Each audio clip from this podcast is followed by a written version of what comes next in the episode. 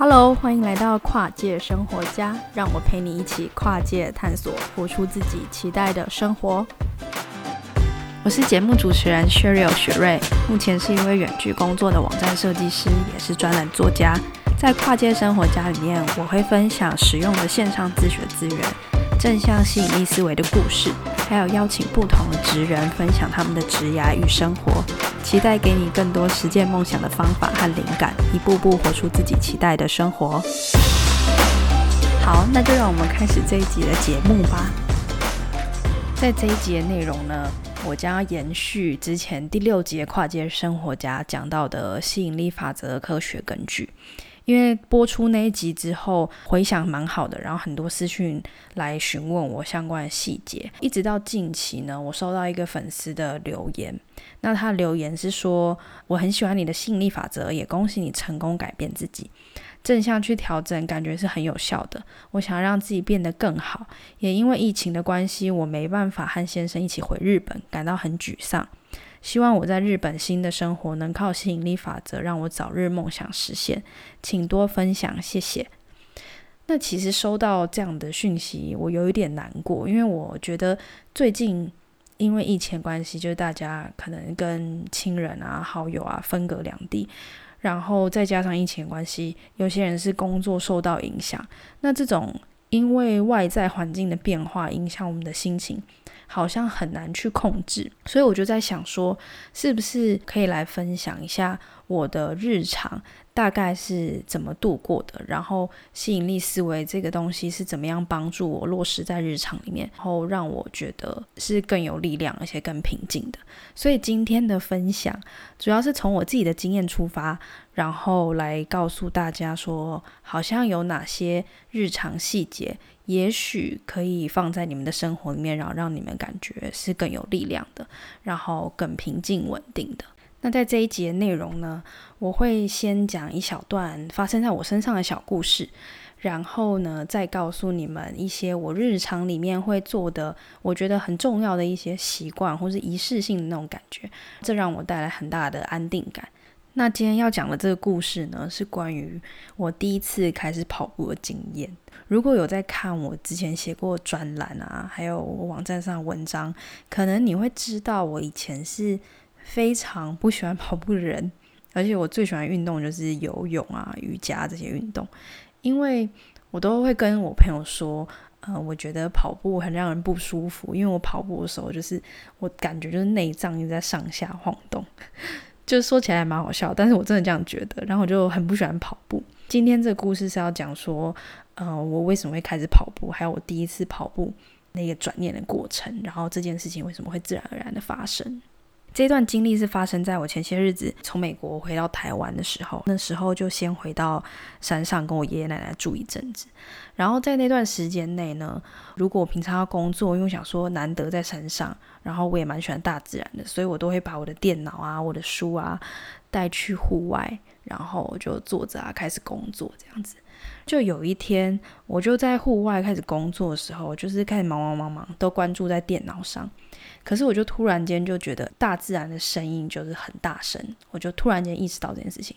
然后我就把手边的东西放下，我就开始听周遭的声音。我那时候在听周遭的声音的时候，我就突然间有一个念头，就是觉得，诶，我在专注听周遭声音的时候，然后外面天气这么好，树也都很绿，为什么我没有想过我可以去外面跑跑步？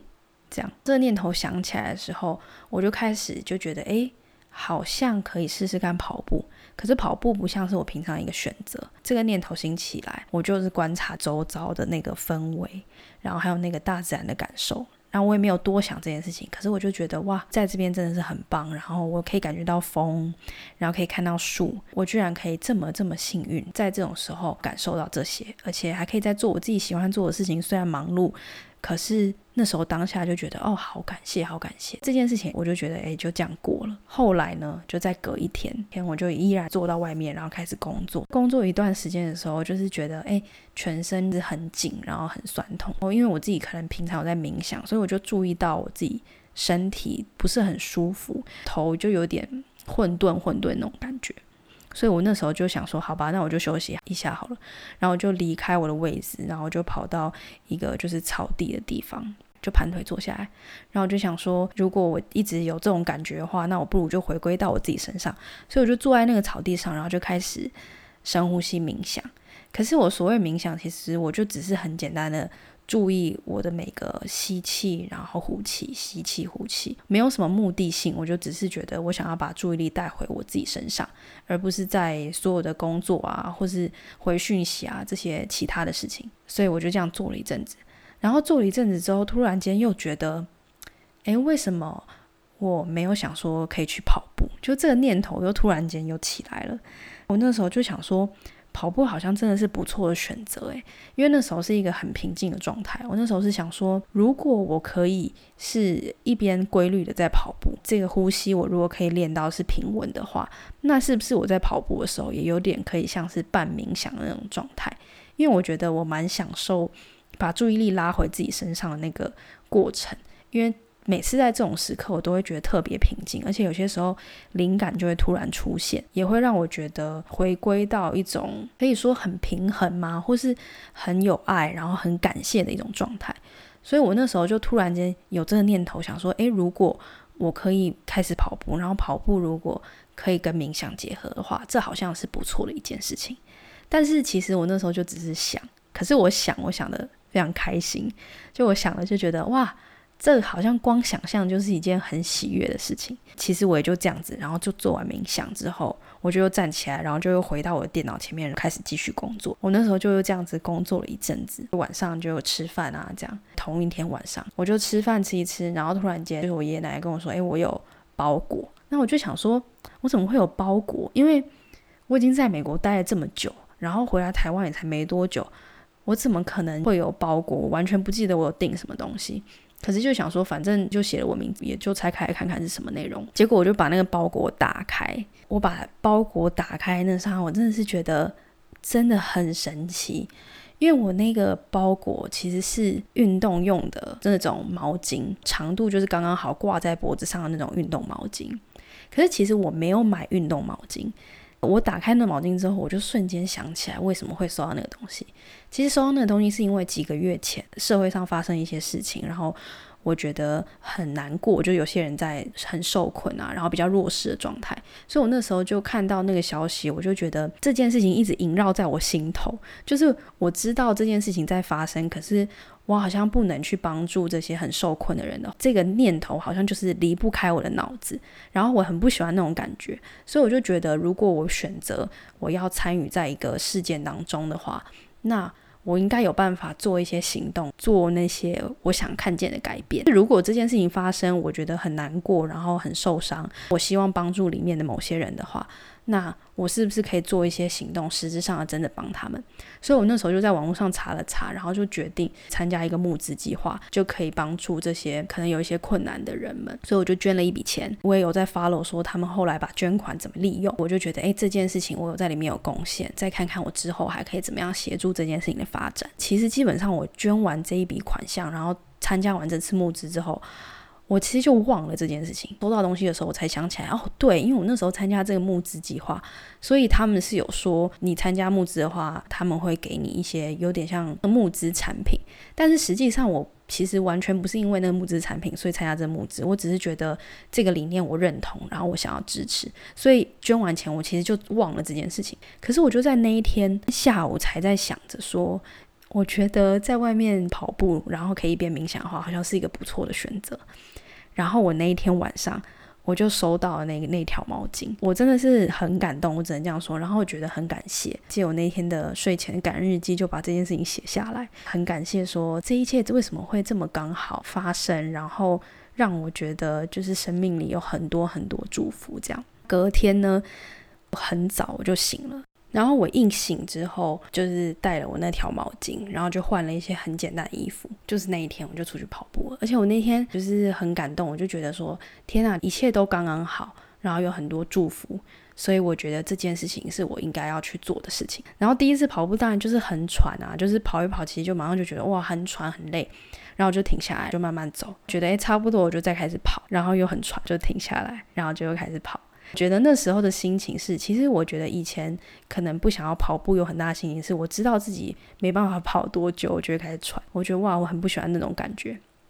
可是因为可能这次开始的那个心情是，我觉得有很多感谢，然后觉得哇，我终于可以开始做这件事情，而且它是有点像，好像一切都准备好，然后让我开始做这件事情。这个过程我也不想要破坏这种心情，就我不想要破坏那种我很珍惜这个过程的这个心情，然后我也不想要破坏那种我感觉到好像很多事情都预备好让我开始做跑步这件事情。我觉得很感激的那种心情，我不想要打破它。我所谓的打破它，就是如果我在自己在做跑步这件事情的当下，然后我其实已经很喘了，可是我的目的是觉得我就是要硬撑下去，我就是要一直是跑步那种状态，其实是很压迫自己的。然后我觉得那个感受其实是某方面来说，你没有在。尊重跟珍惜自己当下对于跑步这件事情的心情跟感受，我非常不想要打破这种感觉，所以我就很认真的跑步。可是我真的跑不下去，我就很认真的休息，然后很认真休息，我就一直在当下觉得，看看外面啊，看看周遭，觉得差不多，我就会开始继续跑步。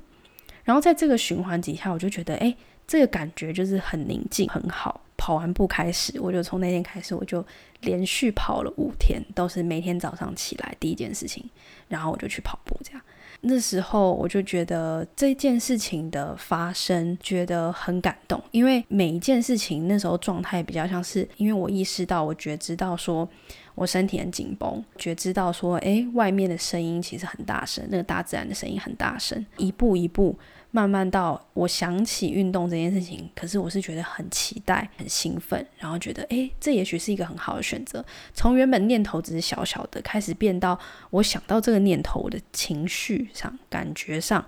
是很期待、很兴奋的。然后到后来，真的有一些事情发生，让你觉得诶，这时候好像就是我该去做这件事情的时候。可是因为这个过程里面是很感谢的，然后也看见这个世界好像在给你一些机会。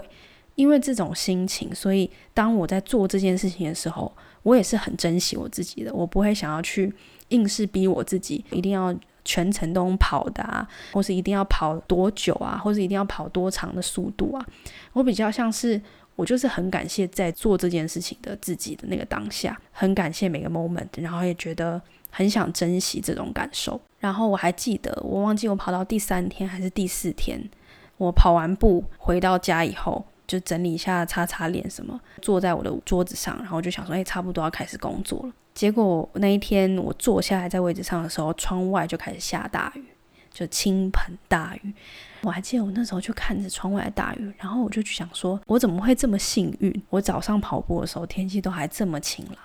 然后我跑完步坐回来，然后在家里舒舒服服坐在我的书桌前面，然后准备要开始做我今天的工作，然后窗外倾盆大雨。可是屋里面是这么温暖，这么安静，因为那时候还是清晨非常早的时候，好像才六七点吧。然后我那时候就觉得心里真的好感动，好感动。然后我那一天早上在我的感恩日记上面画的就是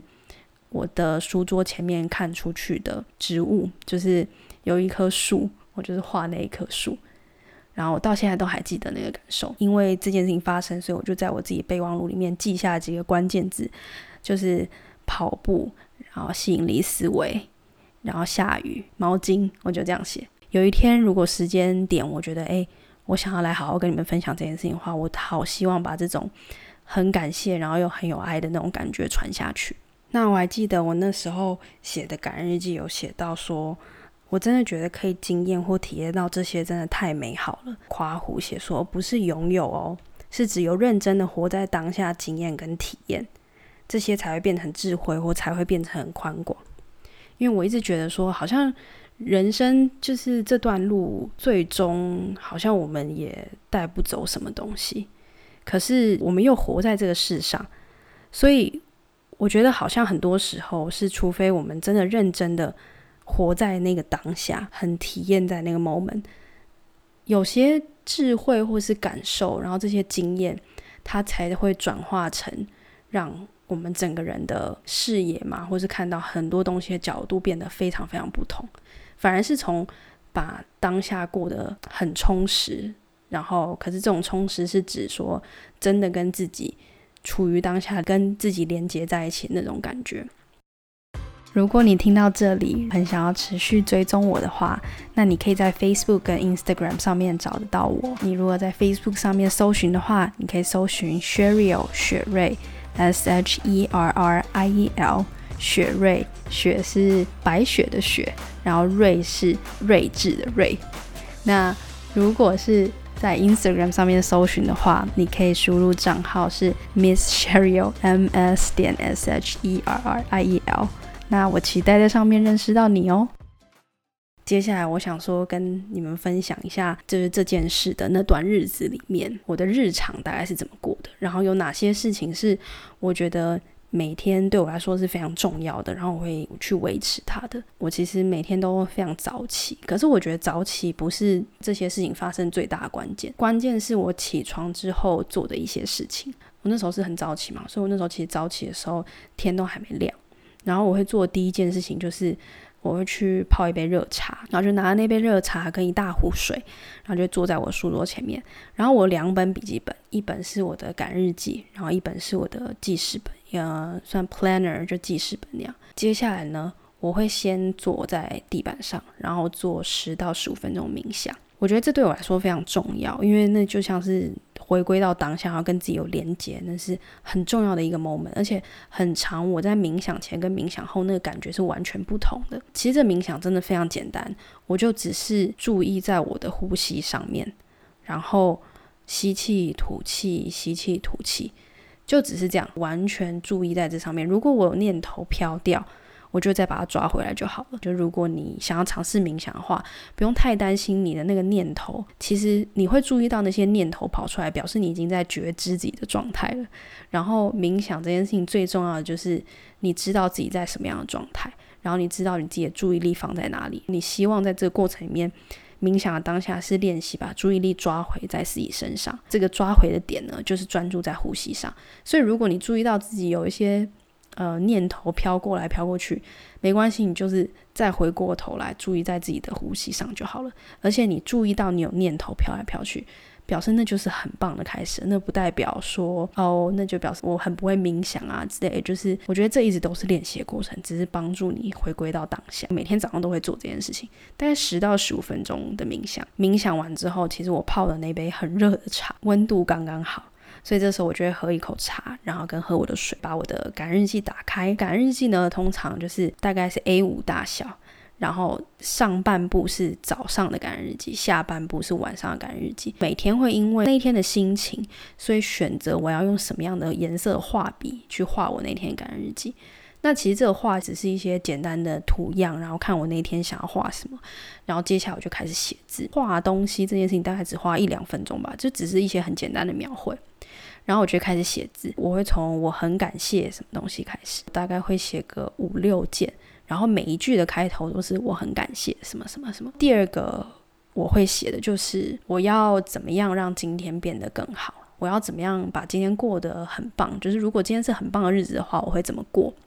然后我会依据那一天的心情，其实你会发现每天的心情不太一样，所以每天写出来的结果也不太一样。如果我那一天是一个很累的状态，可能会写说，我希望今天多照顾自己一些，多留一点时间给自己。那如果我那天是觉得精力充沛，然后很兴奋或什么的，可能我那天说，诶，我希望我今天多做一点什么事情，我觉得我今天精神很好啊，或者怎么样，就每天会依据我那一天的心情状况，所以去写这个答案。可是我觉得这个问题是帮助我回到说，如果我想要用心好好的过这一天的话，我会怎么过？就回归到这个问题，然后先让我在一早的时候就决定好这个目标。第三个我会写的东西就是，我会写一句话给我自己。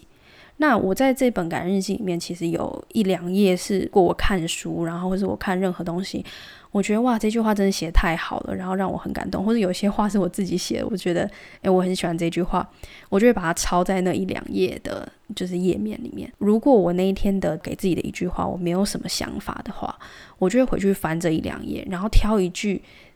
那一句让我觉得，诶。这是我今天想要被提醒，或是想要记住的一个感觉，然后写在那一天的早上的感恩日记的最后。感恩日记之后，我就会写我的行事历，我的行事历也是会写说，哎，我今天要做的一些 priority 优先事项是什么，然后今天要完成任务是什么。其实我的 planner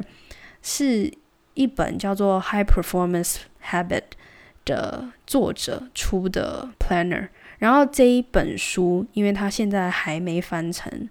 中文，不过我听这本书我是用有声书听的，所以如果大家有兴趣的话，我也会把这本书有声书的外连接放在文字稿，所以大家可以去听听看。我有买这个作者的 Planner 行事历，然后我是跟着他行事历，我每天就是早上会写一半，然后晚上会写一半这样子。然后他会有一些问题，但是这些问题基本上都是让我 focus 在说。我想要成为什么样的人？然后有哪些 mindset，哪些心态是呃我想要去调整的？然后我写完这个 planner 之后呢，我就会开始今天的工作。这大概就是我早上一定会经历过的，可是这个过程里面其实不会花很久的时间，因为十到十五分钟冥想。接下来我感恩日记其实大概有计时过，大概七分钟就会把它写完。然后 planner 可能比较久，就十到十五分钟之类的。所以基本上它整个流程大概三十到四十五分钟，接下来就会开始做一天的工作。这一系列起床后的定位是第一点，我觉得很重要的。第二点是知道有我自己有一些比较负面的想法，然后。我很希望把它调整成另外一个思维方式的时候，我就会画吸引力思维的心智图。然后这心智图其实算是我自己从自己发明的吧，就是我自己觉得，诶，这对我帮助很大，所以我就一直会做这件事情。这个图到底长什么样子，也会放在这一集 podcast 的文字稿，大家可以到 sherriel.com s h e r r i e l 点 c o m 去看这一集的文字稿。那这个吸引力心智图，简单来说就是。我会针对一件我想要做调整的事情，我会写说为什么我要做这件事情。通常我想要做一件事情的那个为什么，是因为有些我想要避免的事情。就简单来说，其实我我偏头痛非常严重，然后我其实不能吃牛奶或是糖，然后。可是我又会觉得我不能吃牛奶或者糖这件事情让我觉得很受限，所以我很多年很多年都没办法戒掉牛奶跟糖。虽然我没有说多爱吃甜的，我也没有多爱喝牛奶，但是这两件事情我就是很难戒掉。我后来是画吸引力思维图之后。就帮助我整个扭转，因为我那时候是列下说，所有我偏头痛的时候，其实我觉得非常痛苦的感受，我会把他那些感受都写下来。比如说，我不喜欢那种疲倦感啊，我不喜欢那种焦虑感，我不喜欢我每次头痛都要花三天去恢复啊。然后我不喜欢，呃，我头痛的时候，其实我什么都吃不下，然后整个脑子都很混沌。然后我就把每一个我不想要的东西都把它换另外一种说法，变成我不想要这个东西，我到底想要的是什么？所以我那时候就会写出来说，其实我想要的是一个灵活，然后很聪明的脑袋。我想要灵活聪明的思绪，然后我想要找回就是我身体的自由感，然后我也要拿回我的时间，因为我每次头痛，我就会三天就整个不见。所以我想要拿回我时间，因为我时间就是我的生命嘛。头痛的时候，我都会没办法控制的负面思考，所以我就还写说，我觉得。思绪的品质影响一个人的人生非常非常重要，所以呢，我想要拿回我自己在思绪上面的主控权，然后我想要拥有一个正向，然后我可以选择的思维，然后我就把这些都画出来，它就是像一个扩散图，就是从呃我为什么要做这些饮食上的改变，然后往外扩散出去，所以最外圈就是我到底想要什么。画了这个之后呢，我就会一直专注在。我到底想要什么，而不是说我不想要什么东西，所以我不能做什么事情。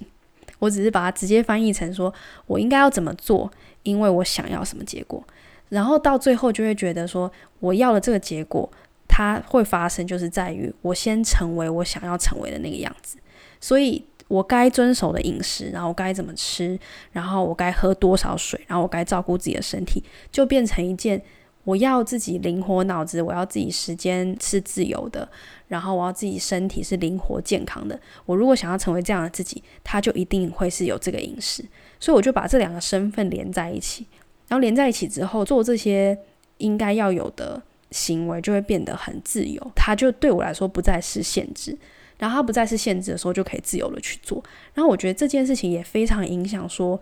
呃，我们到底希望吸引什么到我们的生命中？那这是第二点，就是画吸引力思维图，把你不想要的变成你想要的，然后专注在你想要的东西上面，帮助你厘清你想要的是什么，然后还有你想成为什么样的人。第三点是，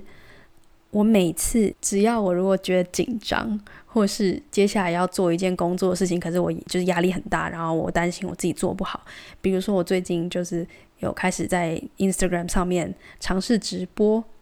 那这件事情就会让我紧张，或者是有些时候要做一些线上会议，或者有些时候又会讲说，哎，很紧张，怕我自己表现得不好。任何我觉得紧张，或者我觉得我需要准备好的这种工作啊，或是任何事件啊，我都会在这件事情发生以前先冥想大概十分钟。这件事情是我一定会做的事情。因为我发现，我只要冥想完，然后把注意力拉回到我自己身上，就不会再以结果去看待很多我的行为。我就在乎的是我的当下是不是有过得最好，或是表现得最好。当下这个所谓的表现的最好，就是我是不是可以最真诚的当自己。可是我通常发现，当你最真诚的做你自己的时候，那个力量才是最强大的，而且这个力量不是很压迫性的，就是自然而然这件事情就会。往好的方向发展，这件事情是我觉得非常重要。然后对于说，如果你想要建立一个比较正向，然后是充满吸引力的这种吸引力思维、正向思维这种生活日常的话，我会很推荐你做这件事情。五到十分钟的冥想，在你任何你紧张或是担忧、烦恼，然后知道接下来发生会让你觉得压力很大的事情的时候，你都可以选择做这件事情。那所以这就大概是我三个我觉得非常重要日常，然后稍微跟大家复习一下。第一件事情就是起床以后的自我定位。那这时候我会做的事情就是我会给自己泡杯热茶，也感恩日记，然后一个形式力，跟十到十五分钟的冥想。第二件事情是我对于我真的想改变我思维的重大事件，然后我想要改变我的行为，想改变我思维这些事情呢，我都会画吸引力思维图。然后实际上这个图长什么样子，大家可以到 sherriel.com 去看我的文字稿里面会放给大家看。第三点是，我如果在发生我觉得嗯我会让我很紧张、压力大，或是我害怕自己表现不好任何事情，或是单纯我心里烦闷的话，我就一定会停下来，然后做大概十分钟冥想，因为我觉得这件事情。真的翻转我很多很多事情，然后就让我觉得，诶，我可以好好当我自己，然后好好过那个当下。因为其实通常这些事情让你紧张，或是让我们担心，都是因为你对自己有期待，你希望自己表现好。可是这所谓的表现好，根本上就是你如果全然的处于当下，你就会表现出最好的你自己，而且你会记得每一个 moment，那才是我们真的想要达到的，而不完全是说我只看着结果。过程里面是不是是平静的，然后是不是喜悦的，是不是很感激的，这都是非常非常重要的东西，因为这些一点一滴都会累积我们这一趟人生轨迹的那种感受。所以我觉得这三点是我蛮想分享给你们的。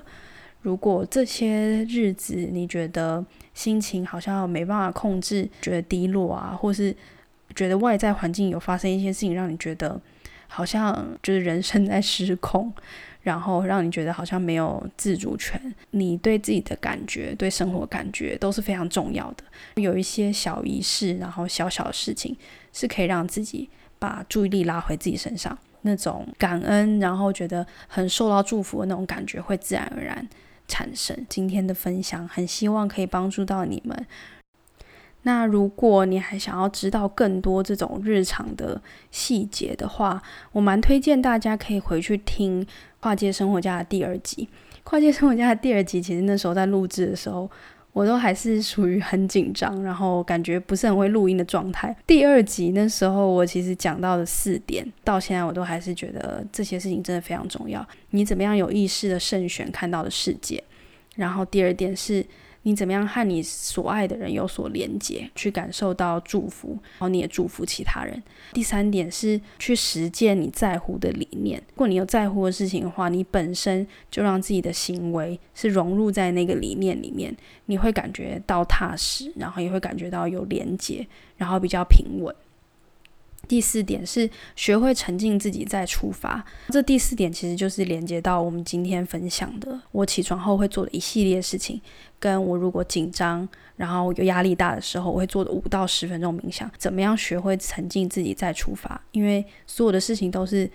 自己都是最根本的，先照顾好自己，才有办法做其他的努力，才有办法线上自学啊，才有办法去好好工作啊，才有办法好好跟周遭人相处啊。所以我觉得。自己是最重要的，除非你有留时间给自己，否则很多生活上的事情就很容易被干扰，或是很容易被很多事情带着走，是影响自己整个情绪啊跟感受这样。所以我蛮推荐大家，如果想要知道的话，可以回去听第二集的跨界生活家。那最后最后，我想跟你们分享一句话。然后这句话是我自己写在感恩日记上面一句话，这句话是写在二零一九年的十月二十号。然后那时候写的是说，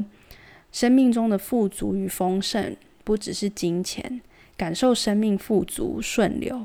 为他人生命扮演角色，那生命本身就是美好的。然后这句话也是写在我现在感恩日记的开头的其中几句。我想讲的是说，现在很多。外在世界很多东西我们没办法控制，可是其实你把自己的角色去感受到富足跟感恩的时候，很多事情是会慢慢转变的。